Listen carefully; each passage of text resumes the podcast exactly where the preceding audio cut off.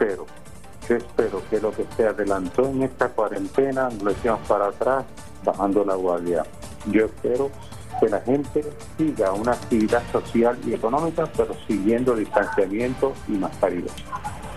Última hora 1.36 y la meteoróloga Lian Hernández del Servicio Nacional de Meteorología dijo por Noti1 que tendremos un fin de semana un fin de semana con muy poca lluvia, ya que condiciones ventosas moverán rápidamente los pequeños aguaceros que mayormente caerán en el área oeste. El pronóstico a corto plazo para el día de hoy, el fin de semana, no es muy alentador en cuestión a actividad de lluvia a través del área tenemos una masa de aire seco con una alta presión que está eh, causando que el, tiempo esté mayormente predominado por tiempo estable. Por lo tanto, no esperamos actividad de lluvia para la mayor parte de la isla por los próximos días, por lo menos eh, hasta el fin de semana. El día de hoy eh, se esperan algunos aguaceros que se desarrollen en el oeste interior de la isla. Eso sí, hablando de embalses como tal, eh, los aguaceros que se desarrollen van a moverse rápidamente debido a que tenemos condiciones ventosas, así que no no es posible que dejen mucha acumulación este, de lluvia a través de los embalses en el área oeste mayormente. Los embalses del este de la isla el día de hoy no se espera que que reciban ninguna actividad significativa, al igual que durante todo el fin de semana este, se van a mantener secos. La mayor probabilidad es al oeste de la isla en estos próximos días. Última hora 1.37, Iliana Rivera de Liz, Noti 1, 6.30 primeros con la noticia. Escuchas WPRP 910, Noti 1 Ponce. Noti 1 no se solidariza necesariamente con las expresiones vertidas en el siguiente programa. Una y 30 de la tarde en Ponce y toda el área sur. Toda el área sur. La temperatura sigue subiendo. Sigue subiendo. Luis José Moura está listo para discutir los temas Noti 1 Ponce. Bueno, Estamos aquí. Esto es Ponce en Caliente. Yo soy Luis José Moura, como de costumbre. Ya sí, ya estamos aquí. Para llevarles a ustedes eh, lo eh, que acontece en el día de hoy. Tuve un, percance ahí momentáneo, pero ya estamos en la línea telefónica. Así que vamos ya. Le pedimos excusa al representante que hace un ratito esté en la línea, pero es que tuvimos un, percance para que eh, pudiera salir al aire el micrófono que estoy utilizando. Eh, aquí estamos, aquí estamos. Ya estamos. Lo que lo hizo posible. ¿Cómo está usted, representante eh, Jesús Manuel Ortiz, del Partido Popular Democrático? Todo bien, gracias a Dios. Todo bien, gracias a Dios. Gracias a ti, Maura. Saludos a la audiencia de tu programa. ¿Todo en orden? Todo en orden, todo en orden. Aquí, pues, eh, trabajando uno, aunque está remoto, pero preparándose. Y, pues, de hecho, estaba hace un ratito leyendo el caso más reciente del Tribunal Supremo, que pues lo estoy leyendo como por por el momento, eh, entre una cosa y otra, y en eso estaba hace un rato. Ok. La, la sesión no ha terminado. Eh, ¿Se extiende hasta el 30 de junio? Sí, correcto. La, sesión es hasta el 30 de junio. Hay una resolución que aprobó el Senado en medio de esta, esta situación de la pandemia para extender los trabajos hasta julio. Eso, sin embargo, no ha sido aprobado en la Cámara y no sé si la mayoría de la Cámara lo va a considerar o no. Si no lo consideran, pues entonces terminaríamos el 30 de junio eh, si lo consideran y lo aprueban, pues se extendería un poco más, pero todavía pues hasta esta fecha es hasta el 30 de junio. Ok, y me imagino que ahí quedan, ya, se, se trabajó la reforma, se trabajó el código, ¿qué resta? Bueno, queda el presupuesto. Bueno, que, que, es tan importante, ¿verdad? Sí, sí, nos ha enviado de hecho, hasta este momento que estamos hablando, nosotros no tenemos notificación de que, de que se haya enviado ningún presupuesto. Lo último que supimos es que aparentemente ya se dio la primera parte donde Fortaleza envía la propuesta a la Junta. Hello. acuerdo con algo. Tuvo un desacuerdo con parte del presupuesto, así que están en esa dinámica entre Fortaleza y la Junta por el documento, la propuesta de presupuesto. De hecho, hay, hay propios líderes legislativos del, del, del PNP que, que exigen que se envíe ese proyecto de presupuesto.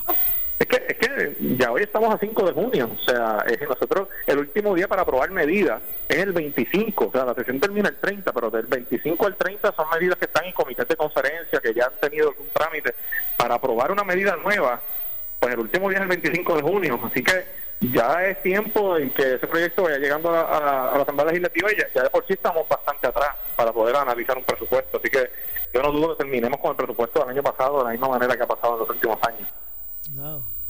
Así que usted no ve un, ¿verdad? un trato distinto a lo que ha habido en los pasados años con relación al presupuesto. No, lo he visto, claro, aquí hay una circunstancia particular, Maura, y es que toda esta emergencia eh, ha provocado que las prioridades eh, cambien totalmente de lo que debe ser o drásticamente lo que debe ser ese presupuesto. Nosotros no vamos a poder pagar nada eh, de lo que se estaba planteando para deuda eh, y yo creo que aquí hay que mirar bien dónde se van a enfocar los pocos recursos que hay, la, la merma en recaudos, tú sabes que toda esta emergencia pues, ha provocado un cierre que a su vez evita que llegue dinero al gobierno de IBU y, otras, y otros asuntos, o sea que se estima que esa, esa reducción va a ser de el último número que, se dio es de 1.800 millones o, hasta ahora y, un golpe de 8.000 o, 9.000 millones en, total en términos de la economía. O sea que, aquí hay muchos factores a considerar. Yo creo que estamos bastante atrás en esa conversación. Hay, ha habido o ha habido una situación que ha captado el análisis eh, público y es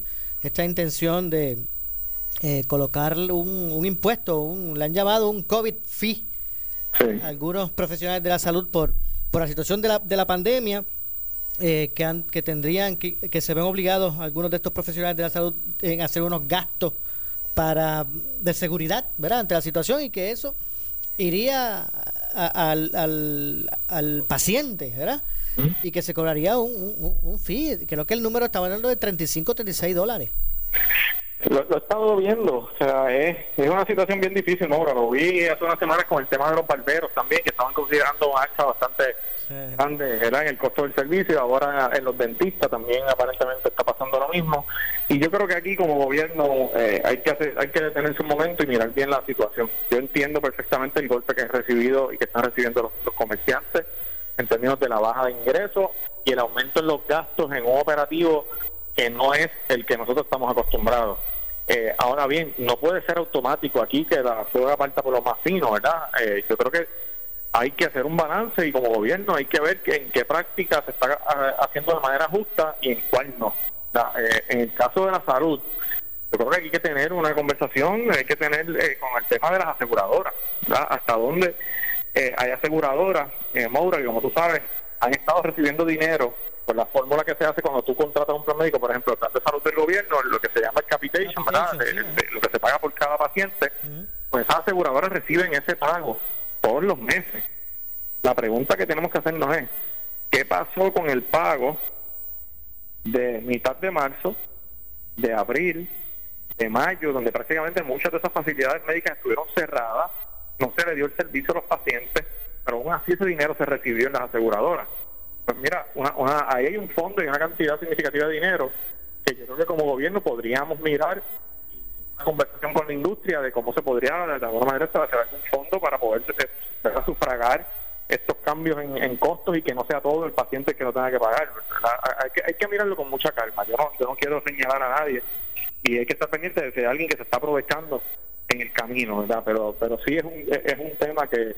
La verdad que es un tema bastante controversial porque no es la primera vez que, por ejemplo, el, alza en costo de vida o, por X situación, pues se traspasa al cliente, al consumidor, ¿verdad? O al pueblo.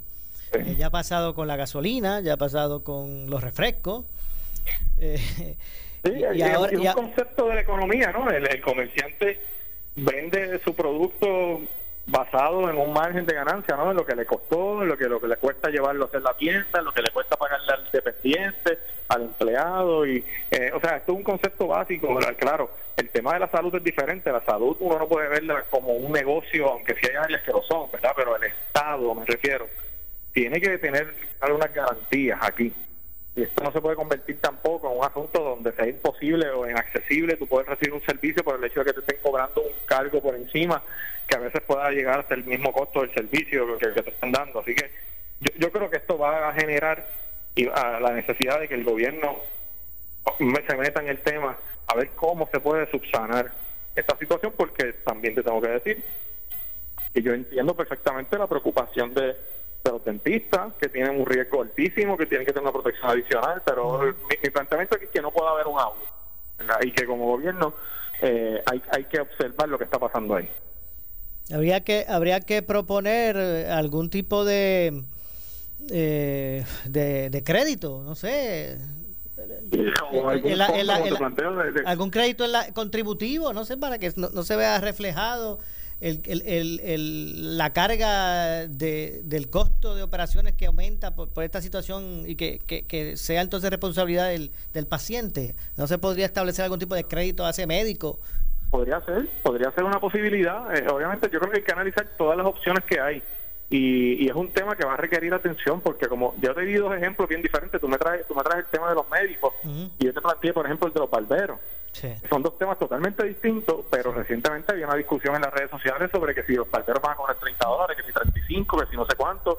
Eh, y, parece una discusión a veces un poquito superficial, así cuando la ves de primera entrada, pero no lo es. O sea, es una industria que se ha visto impactada por esto, que va a poder atender menos clientes, en, el caso de los barberos, ¿verdad? que va a tener menos posibilidades de, que, de, tener unos ingresos y que encima tiene que emitir un gasto por, eh, ¿verdad? para un equipo adicional. Ahora, eso no significa que aquí hay mano libre para empezar a triplicar o cuatro, eh, subir cuatro o cinco veces los precios. O sea, hay que, hay que tener mucho cuidado con la ecuación y evitar que alguien se aproveche en el cambio. Por otro lado, representante, y más bien relacionado a lo que es el partido que usted eh, pertenece y representa en la, en la legislatura, eh, ¿qué le ha parecido el, transcurso, eh, eh, cómo ha transcurrido En, al día de hoy, tras todo lo que ha pasado, tras, tras, tras el huracán, tras los temblores, ahora con el COVID? ¿Cómo le ha parecido? ¿Cuál es su lectura del desarrollo de, la campaña primarista? Yo le, yo le diría hasta en, ambos partidos, pero le pregunto, ¿verdad? Relacionado al suyo. Bueno, yo, yo, creo, yo creo que aquí no ha habido campaña, Amor. Sea, eh, este año tradicionalmente nos iba a obligar a todos a comenzar en enero un proceso de campaña que poco a poco iba a ir creciendo hasta llegar a la primaria y después a la elección. La realidad es que en enero no se pudo hacer con, el tema de los terremotos. Y cuando en febrero pensábamos que nos estábamos recuperando y estaban empezando los motores otra vez a calentar, en marzo viene la pandemia y viene la cuarentena. Así que aquí no ha habido campaña. Eh, yo he tenido conversaciones con, con, compañeros de todos los partidos y todos están pasando la misma situación. Estamos, ¿no? No hay actividades en las que tú puedas ir a, presentarte, no hay ningún tipo de dinámica electoral tradicional que tú puedas eh, visitar a los electores mano a mano. Eh, aquí hemos tenido todos que recurrir a las redes sociales y utilizar las redes sociales para llevar el mensaje y los que somos incumbentes que tenemos también una función de verdad de, opinión pública que pues en ese sentido pues tenemos esa, esa, esa obligación. al ser incumbentes al, ser incumbentes tienen un acceso a los medios claro. que les permite proyectarse también. Claro y tenemos esa responsabilidad que tenemos a la misma vez pues le da una ventaja al incumbente eso es una realidad que, que nadie puede tapar el cielo con la mano.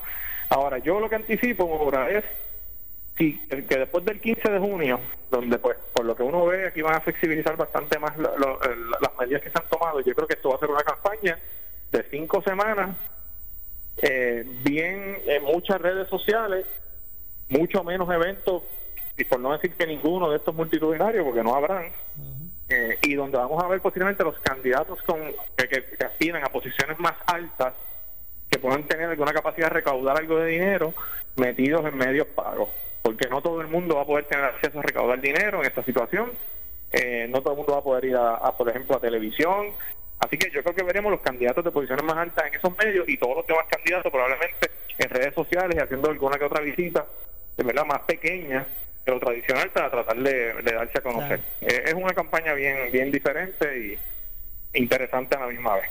Definitivamente. Representante, un tema que usted mismo trajo, ¿verdad? Al hacer un, a poner como ejemplo. Eh, ¿Le parece que se está caminando por el rumbo el rumbo correcto con esto de ir liberando paulativamente eh, los aspectos restringidos y que la economía pueda ir poco a poco comenzando a, moverse en este punto que estamos? ¿Cómo usted ve hacia dónde nos dirigimos? Eh, yo, yo creo que es inevitable, Maura. Yo creo que después de, de 80 y pico, 82, 83 días de cuarentena, eh, no hay economía que resista eh, tres meses cerrado totalmente. Eh, ahora bien, mi preocupación es que el gobierno no hizo lo que tenía que hacer para que cuando llegara este momento tuviésemos al menos la certeza de cuál es el impacto del virus en la calle.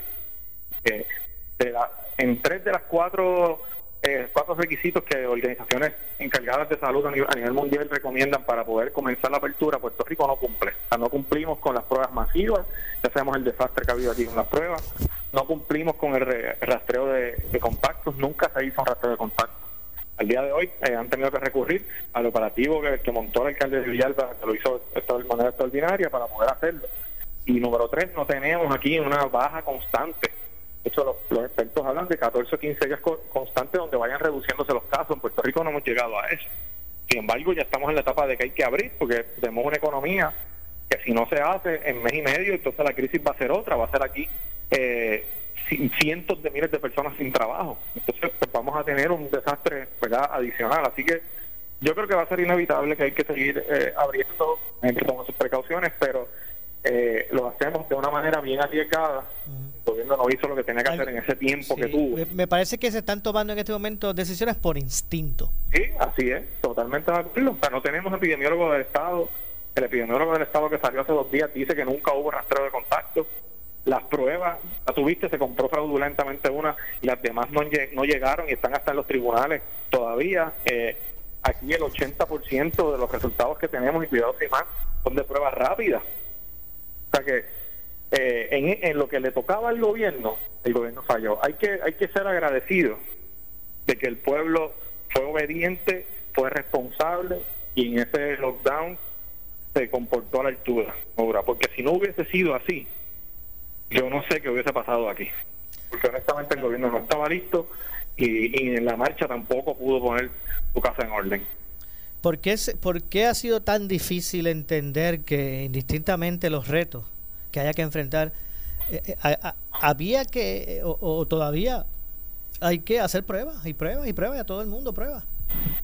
Eh, yo no, yo, tú sabes que yo no, yo no sabría cómo contestarte esa pregunta, Maura, porque donde quiera que tú consultas eh, a los expertos que tú escuchas, y por lo menos en mi caso, yo, yo, sé que tú también, he estado buscando información de cómo lo están haciendo en otros países.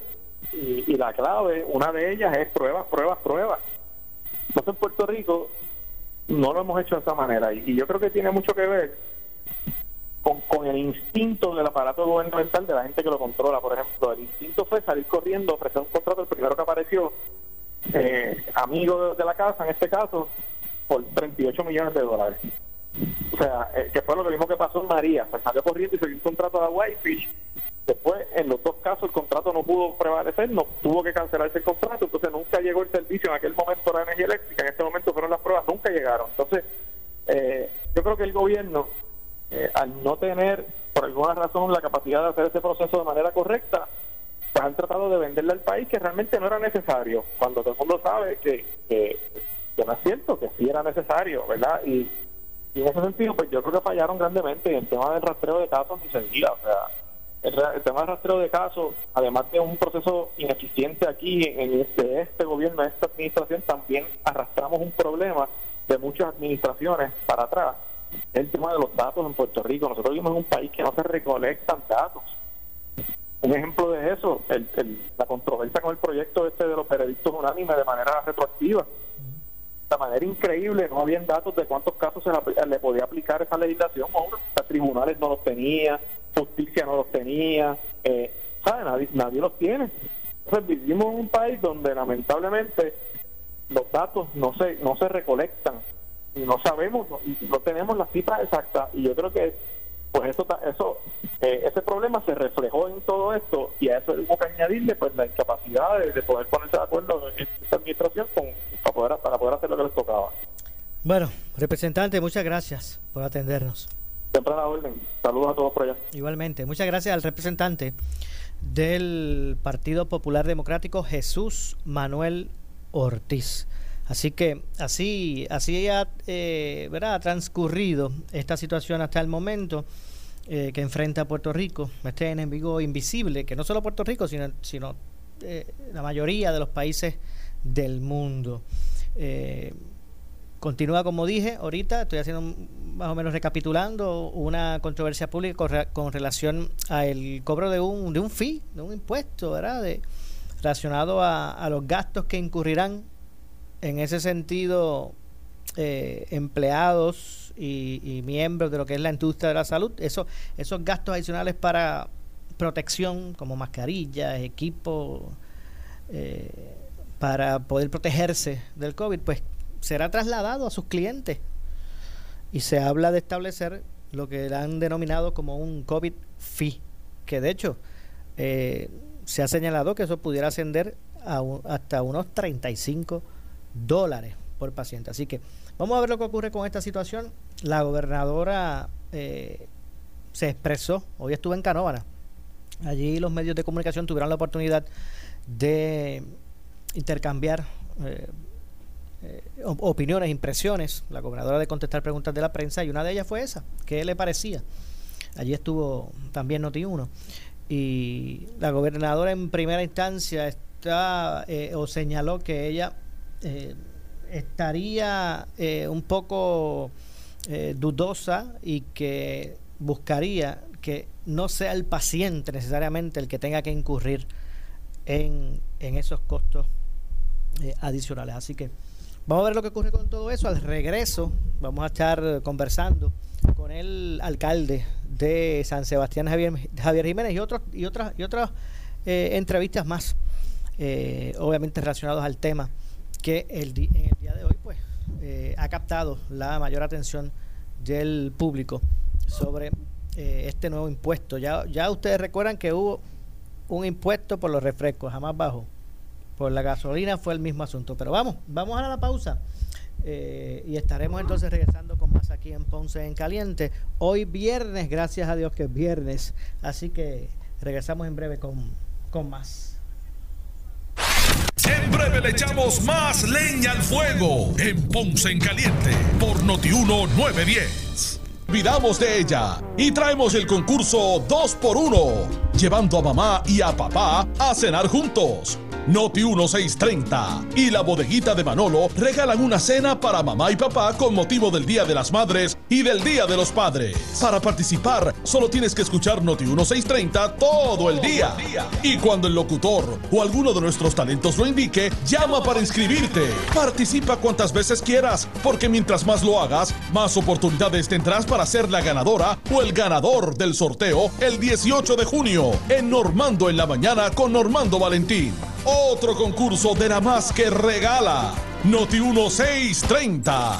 Los ganadores y sus acompañantes cenarán solos en un salón privado destinado exclusivamente para ellos. La bodeguita de Manolo ha tomado las medidas de seguridad necesarias para la seguridad y el bienestar de los clientes. Los ganadores estarán obligados a seguir dichas medidas de seguridad. Reglas del concurso en nuestras oficinas centrales en Río Piedras y en notiuno.com.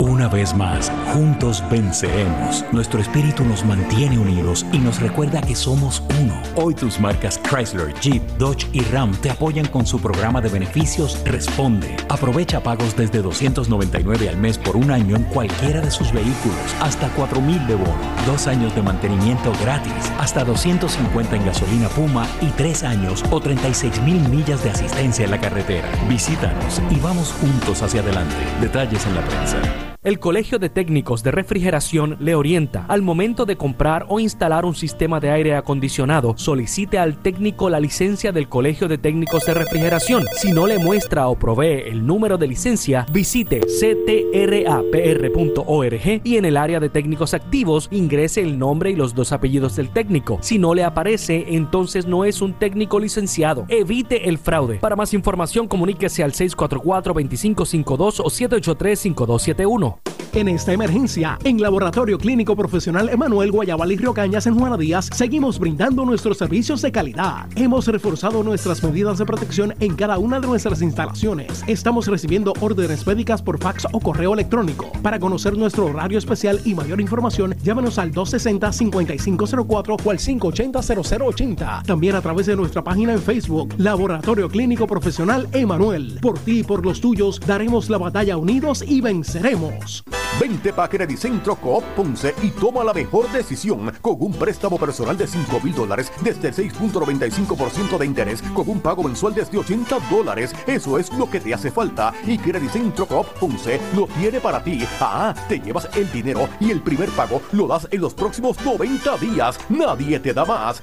Centro Coop en la Rambla de Ponce. Sujeto a aprobación de crédito. Ciertas restricciones aplican. Acciones y depósitos asegurados hasta 250 mil dólares por COSEC. Unidos hemos iniciado el camino para la recuperación de nuestro país y todos tenemos un papel importante en el camino que nos queda por recorrer. Para evitar la propagación y el contagio de COVID-19, debemos continuar lavando y sanitizando las manos frecuentemente por lo menos durante 20 segundos. Es indispensable además que cuando salgas utilices las mascarillas como medida de prevención. Es por el bien de todos. Hazlo por ti, por tu familia, por nuestro país. Universal, comprometidos con Puerto Rico. Si tienes 40 años o más, la prevención es lo más importante para evitar el cáncer de colon, esófago o estómago. En Advance Endoscopy Center, el único centro de endoscopía ambulatoria acreditado en Puerto Rico, en Ponce Bypass, el doctor Álvaro Raymondé, gastroenterólogo por Certify, cuentan con los equipos más avanzados, incluyendo ultrasonido endoscópico, para la detección temprana de lesiones que pueden desarrollarse en cáncer de colon, esófago, estómago y también cáncer de páncreas. Llámanos al 843 1129. Necesitas una enfermera, una ama de llave, necesitas un médico, pañales desechables, suplemento alimenticio o medicamentos. En Hospicio La Paz podemos ayudarle. Hospicio La Paz le provee a cada paciente de enfermedad terminal todos los servicios de cuidado médico en su hogar, a la vez que le ofrece apoyo y soporte emocional y espiritual tanto al paciente como a sus familiares. Hospicio La Paz. Llame gratis al 1-800-981-0032. 1-800-981-0032. En esta temporada de huracanes, quédate con la estación que te informa minuto a minuto. WNO 630 AM en San Juan, W232TH 94.3 FM San Juan, WPRP 910 AM Ponce, WORA 760 AM en Mayagüez, WNEL 1430 en Caguas y WCMN 1280 AM en Arecibo. Para mantenerte informado, entra a nuestra página web notiuno.com.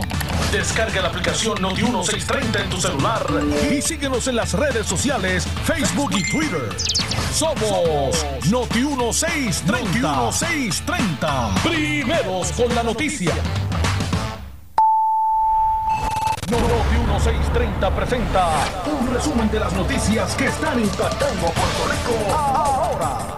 Buenas tardes, soy Jerry Rodríguez y usted escucha Noti 1630 primeros con la noticia última hora 2 con 6. El analista de política José Sánchez Acosta dijo en el programa Palo Limpio que los médicos y propietarios de los negocios, entre ellos de servicios, deben asumir el costo de protección personal por el coronavirus. Estamos en un momento que no es usual, o sea, esto no es como que de momento hay que darle X servicio en Puerto Rico y déjame meter ahí una vampirita o como se llamen los, los impuestos estos que surgen de momento. Estamos hablando de una pandemia histórica que ha asesinado a probablemente medio millón de personas ya y que tiene enferma a, a, a cuántos millones de personas. O sea, esto no es poca monta.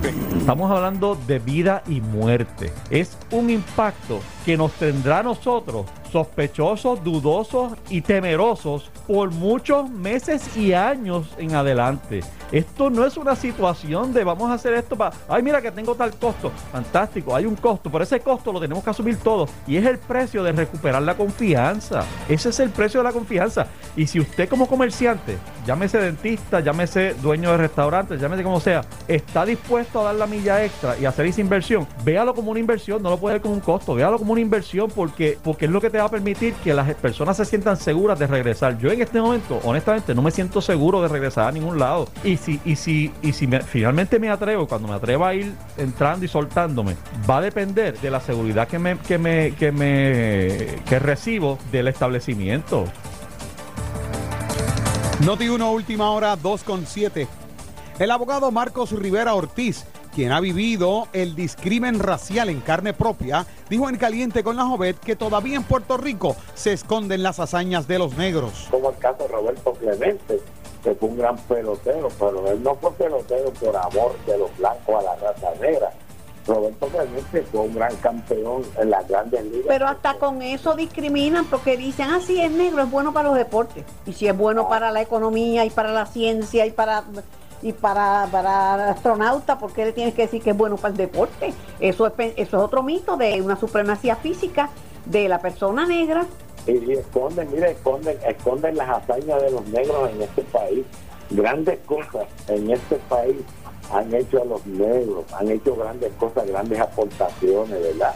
Eh, el problema es que, que son negros se oculta. La historia de este país, escrita por un blanco, no destaca todas las cosas que hicieron los negros por defender a esta isla, tanto desde los ataques ingleses y holandeses que vinieron para allá para esos siglos. Noti 1, última hora, 2 con 9. La Alianza Turística de Puerto Rico, o por Puerto Rico, anunció hoy que como parte de los procesos de reapertura que se están realizando en Europa, tras los cierres provocados por el COVID-19, la línea aérea Iberia tomará los vuelos directos desde y hacia San Juan, Puerto Rico, a partir de agosto del 2020. La frecuencia de los vuelos desde San Juan a Madrid serán los domingos y miércoles y desde Madrid a San Juan los sábados y martes. Estamos muy contentos con que Iberia decida reiniciar una de las pocas rutas internacionales que tenemos con vuelos directos. Y a los boletos, ya los boletos están a la venta y recomiendo que llamen a su agente de viajes, comentó Dafne Barbeito, portavoz de la Alianza Turística por Puerto Rico en comunicación escrita. Estas son las noticias del momento, Noti 1630, primeros con la noticia, última hora, 2 con 10. En breve le echamos más leña al fuego en Ponce en Caliente por Notiuno 910.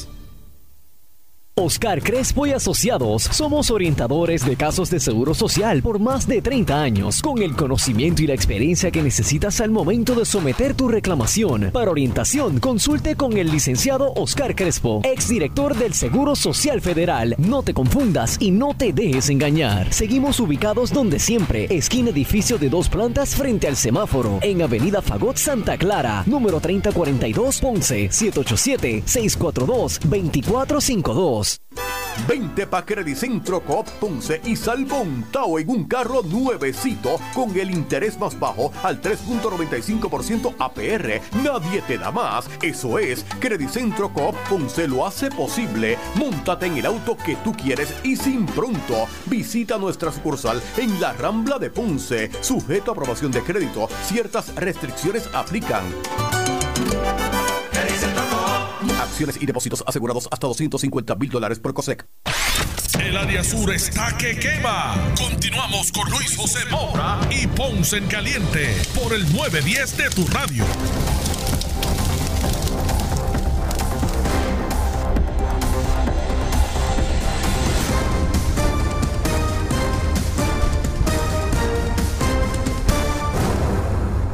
Bueno, son las 2 con 11 de la tarde. Estamos de regreso.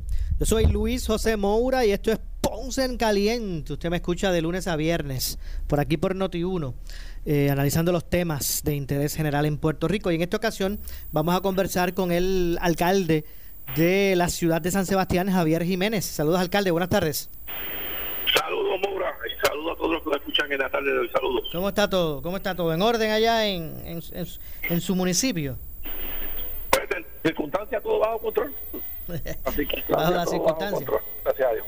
Oiga, eh, le, le, pregunto de inmediato, eh, alcalde, ¿cómo usted ve este esta situación relacionada a la industria de la salud? Hay algunos dentistas y otros médicos que también lo están considerando, de establecer un, como un, un, un impuesto, un fee, le han llamado hasta COVID fee, precisamente por gastos que ellos incurren para atender pacientes como mascarillas, guantes y todos los eh, los equipos y las salvaguardas que se utilizan eh, para mantener una seguridad y que pretendan cobrarle a un paciente hasta 35 dólares, porque ahora pues tienen que tener allí unos equipos para protegerse del, del, COVID. ¿Cómo usted ve todo ese, ese tema que se está desarrollando? Todos los, todos los costos de operación eh, han aumentado o van a aumentar como consecuencia del COVID.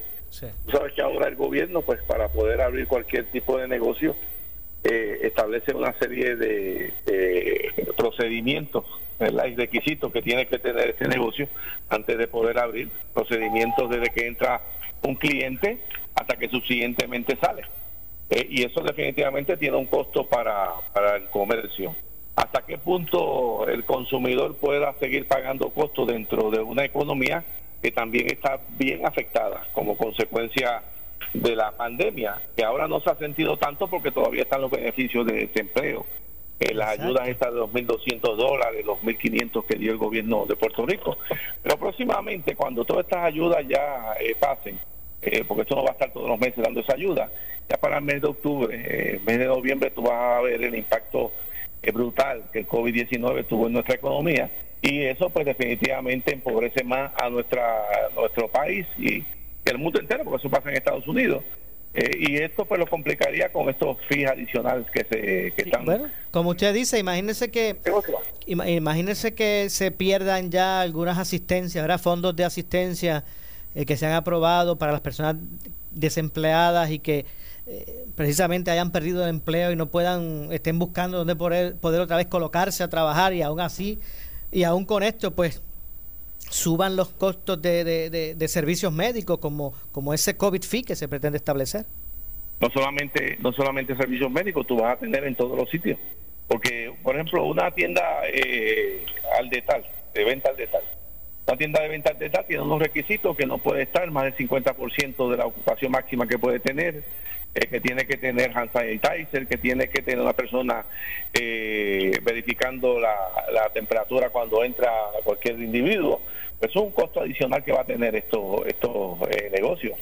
y definitivamente los costos fijos de estos negocios pues siguen básicamente igual. Tú tienes las barberías, los salones de belleza, tienen una serie de costos adicionales, ¿verdad? Eh, que. ¿Hasta qué punto lo pueden absorber? Pues yo no sé hasta qué punto lo pueden absorber. Pero sí te diría que la situación eh, económica del país y, ¿verdad? y de y de toda la nación, ¿verdad? Eh, de todos los estados, eh, se va a complicar. Y no lo hemos sentido, como te digo, porque ha habido ayudas, ¿verdad? fondos que se han tirado a la calle a través de tanto el gobierno estatal como el gobierno federal.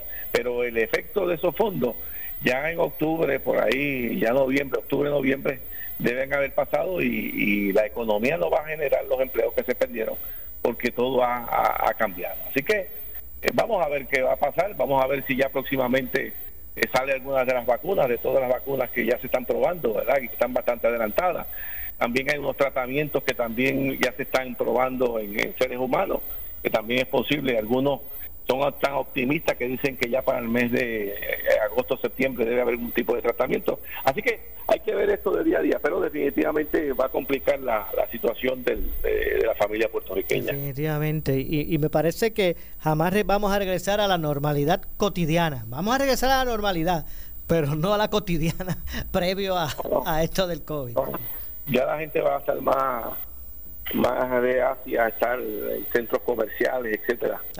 aprenda, amigo que nos escucha, aprenda a combinar la mascarilla con la corbata o con la camisa, porque esto va para largo. Sí, hay que ver, hay que ver cuánto, cuánto dura esto, pero toca completamente. Y como te digo, todavía no hemos despertado de esta pesadilla. Que cuando despertemos de esta pesadilla, que vamos a ver la cantidad de desempleo y lo complicado que va a ser para nuestros jóvenes, para cualquier ciudadano conseguir conseguir empleo. Y esto pues es como una cadena, ¿verdad? Eh, el gobierno va a sentir los estragos de los, en los recaudos, los municipios también van a sentir los estragos en los recaudos. Así que, eh, como decían, eh, una campaña a lo mejor está por venir, como se dice. Y hablando de, de, de campaña, ¿Cómo, ¿Qué le ha parecido el desarrollo de, de, la casi campaña? ¿verdad? Pues es que los candidatos no han podido establecer. Campaña, no, no han podido. No han, podido, Yo iba a decir de la casi campaña, pero de la no campaña. Bueno, ahora tienen que desarrollar una campaña a través de las redes sociales, no tienen ninguna otra alternativa. ¿verdad? Y, bueno, yo diría que también una campaña a nivel de medios radiales, que, que, que, que está siendo ¿verdad? el medio de eh, más cercano a la gente. Exacto, pero ya eh, esa campaña que tú vas a ver de, de caravana, las reuniones estas proselitistas, eh, eso ya, eso no va a estar ya. Eso, los besos y abrazos en las caminatas. No, ahora son besos virtuales y abrazos virtuales. Exactamente. Así que esto, eh, como te digo, el, el COVID ha cambiado la vida en todos los aspectos. Y sí te puedo decir que ya para las primarias son dos meses lo que queda. Dos meses. Eh, y, y entonces las personas que no son incumbentes, pues que son candidatos, pues han tenido una, una desventaja marcada. Así que estas personas pues tienen que comenzar a, moverse mucho más eh, rápido y más insistentemente en todos los medios, televisión, radio, eh, redes sociales, es bien insistente.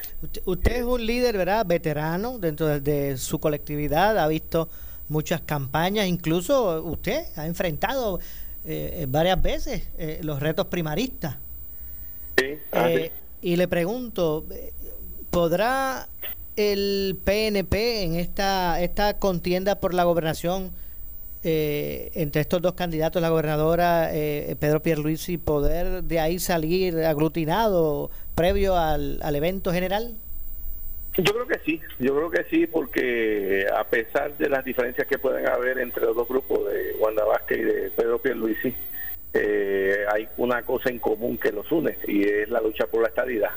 Eh, y en las elecciones, pues una de, los, de las papeletas que se va a estar eh, considerando por el pueblo de Puerto Rico es estabilidad sí o no. Así que una vez termine esto en agosto, yo sé que los que están en ambos bandos van a unirse con el propósito de que no nos conviene a ninguno de los que tenemos la estabilidad que esa papeleta pierda, ¿verdad? Ni a ningún popular que crea la unión permanente le convendría eso, ¿verdad? Porque sería un, mensaje errado que enviaríamos a Estados Unidos y más con un presidente que tú sabes que el presidente pues tiene su mentalidad bien conservadora, ¿verdad? Así que eh, yo no tengo la menor duda que cuando pase todo esto, pues definitivamente, que va a haber una campaña ahora, sí, que está habiendo ya una campaña, pues ya comenzó la campaña fuerte de, un bando y de otro, sí, la ha habido. Pero eh, después que termine esto, pues yo creo que van a estar todo el mundo juntos. Oiga, alcalde, yo, he, yo he escuchado a líderes, del Partido Independentista puertorriqueño, incluso a líderes del Partido Popular decir, decir que eh, hasta los PNP se, se, abochornan del gobierno azul, que el, que el partido PNP ha tenido que poner una consulta relacionada al estatus en, las elecciones, el día de las elecciones, para, para poder llevar a, sus a sus militantes a votar? Bueno, eso es lo que puede establecer cualquier eh, líder del Partido Independentista, pero esa opinión es inconsecuente. Esa opinión es inconsecuente totalmente. El Partido Independentista no ha quedado inscrito, yo creo, yo no sé de cuáles fueron las últimas elecciones que quedaron inscritos, imagínate. Eh, eh, la gente en Puerto Rico no quiere la independencia la gente en Puerto Rico quiere la unión permanente. Así que pues, todos estos eh, comentarios pues son inconsecuentes. Sí han habido aciertos y desaciertos, claro que sí que lo han habido. Y sí el gobierno de Puerto Rico tiene que reenfocarse en todos los sentidos.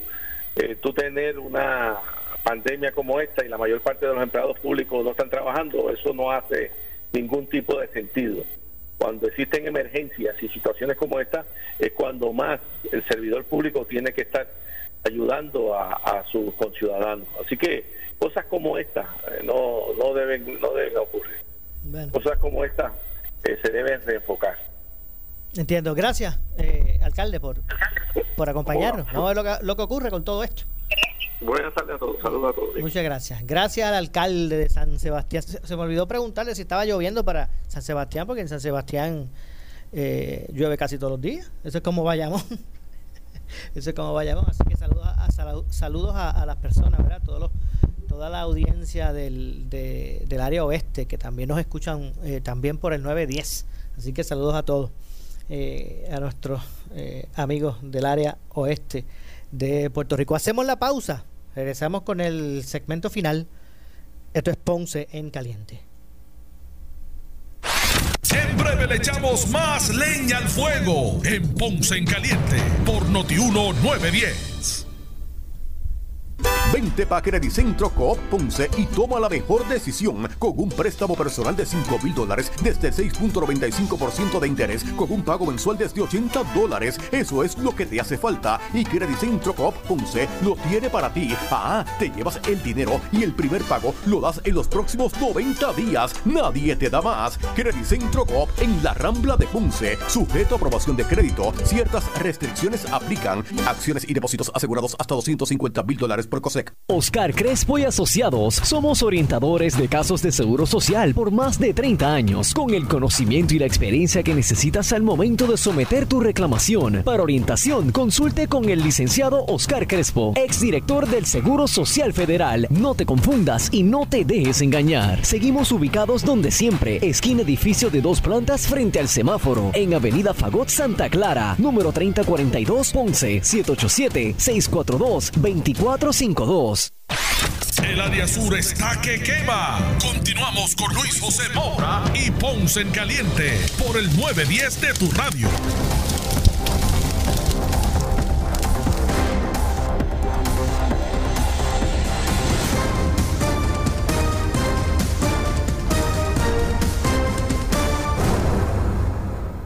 Bueno, estamos de regreso. Soy Luis José Moura. Esto es Ponce en Caliente. Ya nuestro segmento final. A la verdad es que eh, va a estar bastante eh, caliente, ¿verdad? Motivante para muchos.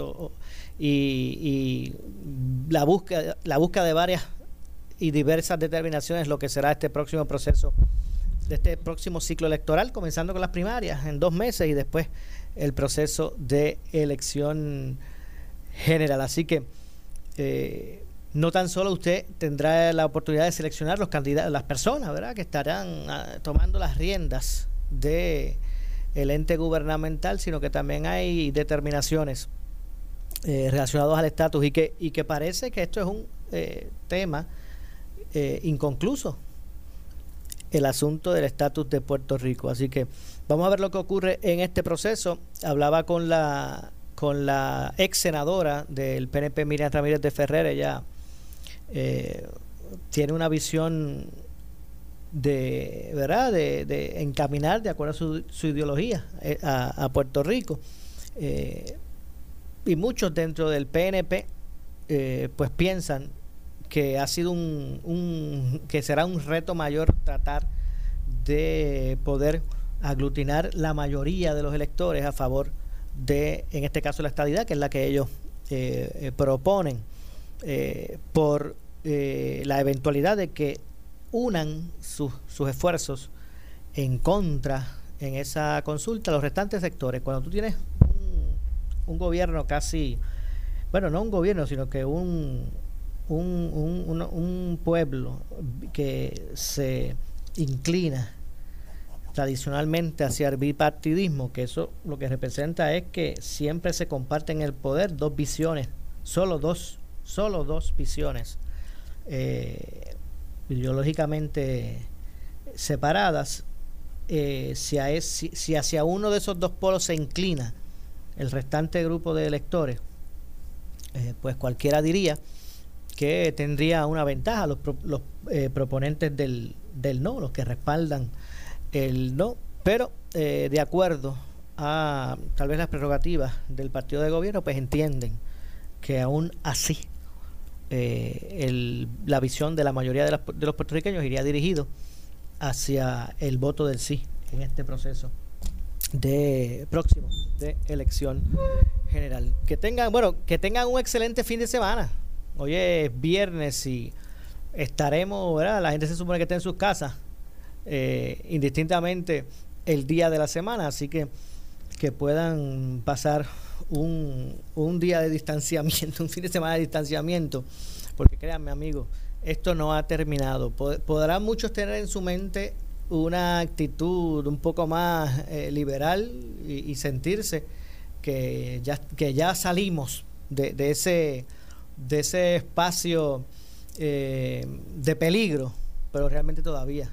Eh, y más ahora, porque estamos comenzando a ver el resultado de el comportamiento irresponsable de algunos con estos casos diarios. Yo tengo por aquí, a ver si puedo conseguir antes de despedirme el, el dato. Eh, estamos hablando que hoy fueron ciento y pico, ciento algo de positivos nuevos. Ayer fueron 90 y algo, anteriormente 72. Así que sigue subiendo el número de positivos de forma vertiginosa. ¿Que era de esperarse? ¿Que a algunos no les, no les sorprende? Puede ser, claro que sí, porque todavía había unos sectores que no se habían eh, podido establecer unas medidas bastante rígidas y que siempre estaba el peligro en la calle. Así que vamos a ver lo que ocurre con todo eso. Que tengan un excelente fin de semana. Yo soy Luis José Moura, que se despide hasta el próximo lunes a la 1 y 30 de la tarde. Muy buenas tardes. Escuchas WPRP 910, Noti 1 Ponce. Noti 1 no se solidariza necesariamente con las expresiones vertidas en el siguiente programa. Y recibe las noticias de último minuto. Aunque mamá pasó su día en cuarentena, no nos olvidamos de ella. Y traemos el concurso 2x1, llevando a mamá y a papá a cenar juntos. Noti 1630 y la bodeguita de Manolo regalan una cena para mamá y papá con motivo del Día de las Madres y del Día de los Padres. Para participar, solo tienes que escuchar Noti 1630 todo el día. Y cuando el locutor o alguno de nuestros talentos lo indique, llama para inscribirte. Participa cuantas veces quieras, porque mientras más lo hagas, más oportunidades tendrás para ser la ganadora o el ganador del sorteo el 18 de junio en Normando en la mañana con Normando Valentín. Otro concurso de la más que regala. Noti 1630.